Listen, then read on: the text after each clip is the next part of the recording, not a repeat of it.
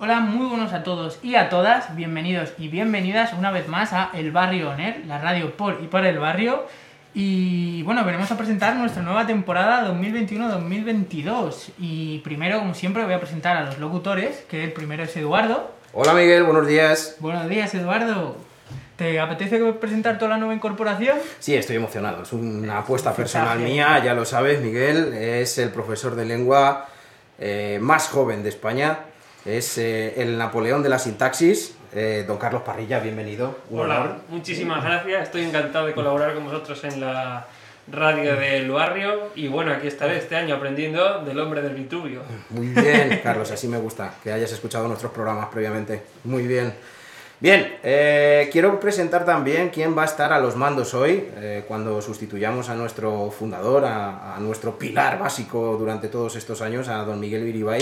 Van a estar los alumnos de tercero de la ESO Grupo F, don Joel Palma, bienvenido, Muchas gracias, buenos días.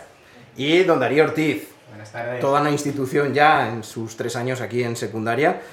Y bueno, van a ser eh, las nuevas incorporaciones porque, como ya sabéis, lo que pretendemos es que la radio sea vuestra, que vosotros y vosotras seáis los y las protagonistas. Así que, sin más dilación, vamos a empezar con el programa de hoy. Un programa cargado de noticias, cargado de sorpresas, cargado de información y sobre todo cargado de proyectos. Proyectos de centro en los que tenéis que participar. Proyectos de centro que van a hacer que vuestra estancia en Barrio Loranca, ¿vale? Sea realmente eh, una experiencia que merezca la pena vivir. ¿De acuerdo? Bien. La profesora Silvia López nos ha mandado a dos alumnos de primero F. ¿Os podéis presentar? De segu- se- segundo, segundo. Como estuve el año pasado, seguís siendo mis cachorros, perdonadme, sí. Bien, bien. Bueno, yo soy Sofía eh, y sí, soy de segundo F, no de primero. Y yo, Daniel Bilbao, hermano de Miguel Bilbao. Aquí hay mucho nepotismo, ¿eh? Bien. Bien. Sofía, ¿de qué nos vais a hablar hoy? Eh, hoy os vamos a hablar sobre el Día de la Biblioteca. Eh, desde 1997 se celebra cada 24 de octubre el Día de la Biblioteca.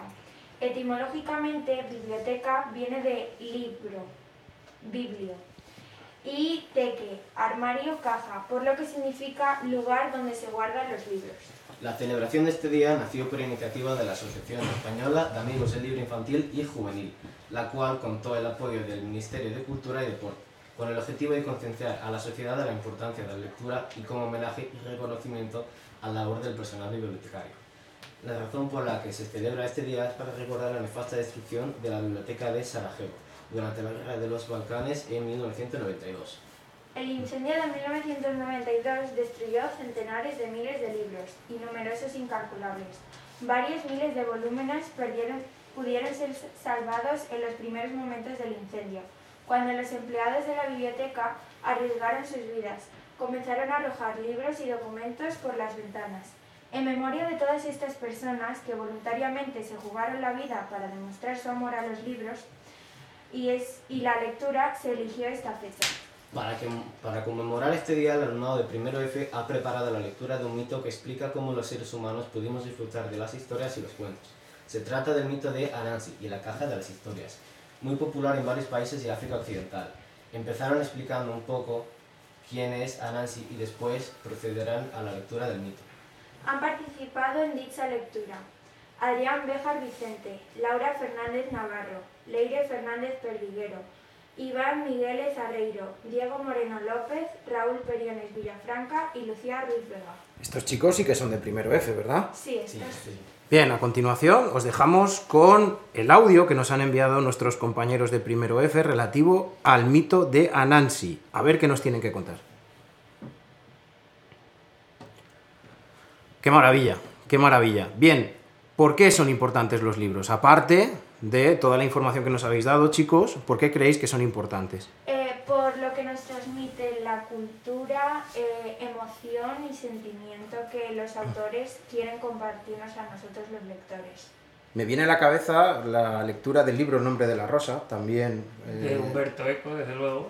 ¿Qué pasa con esa biblioteca, Carlos? Ilústranos.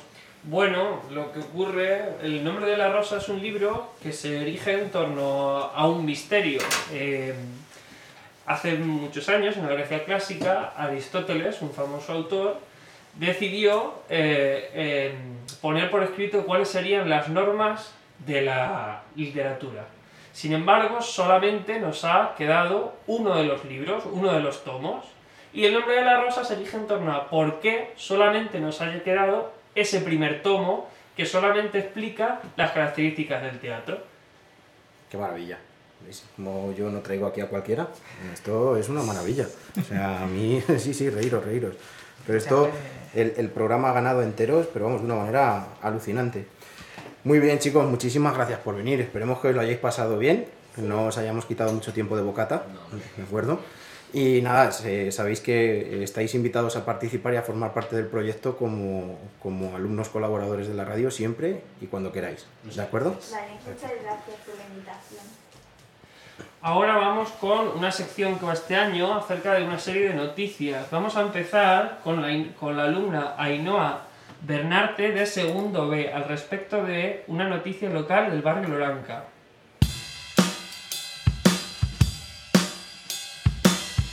UNICEF llama a la protección urgente de la salud mental de las nuevas generaciones tras la COVID-19.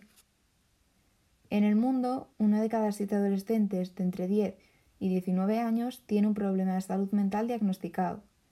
Cada año, 45.800 adolescentes se suicidan, siendo esta una de las cinco principales causas de muerte para este grupo de edad. Sin embargo, solo el 2% de los presupuestos se destinan a tratar dolencias como depresión, ansiedad u otras enfermedades mentales. Tener ansiedad o depresión es como tener un problema dermatológico o gástrico. Es un asunto de salud y hay que buscarle la solución, defiende Espinosa, profesora de psicología.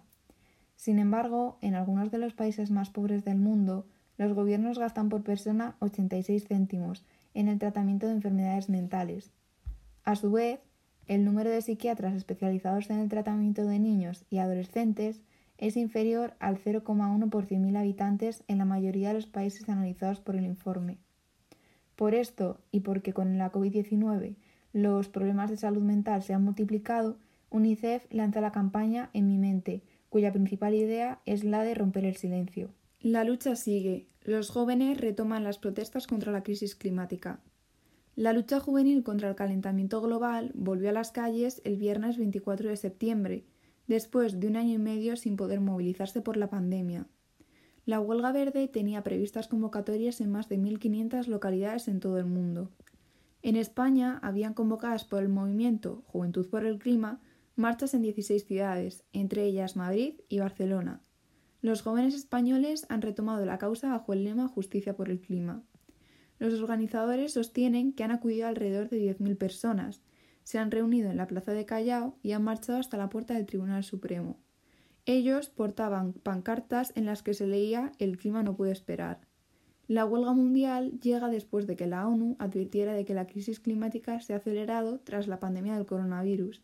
A través de un informe difundido a mediados de septiembre, Naciones Unidas resaltaba que las concentraciones de gases de efecto invernadero en la atmósfera se mantienen en niveles sin precedentes y condenan al planeta a un peligroso calentamiento futuro.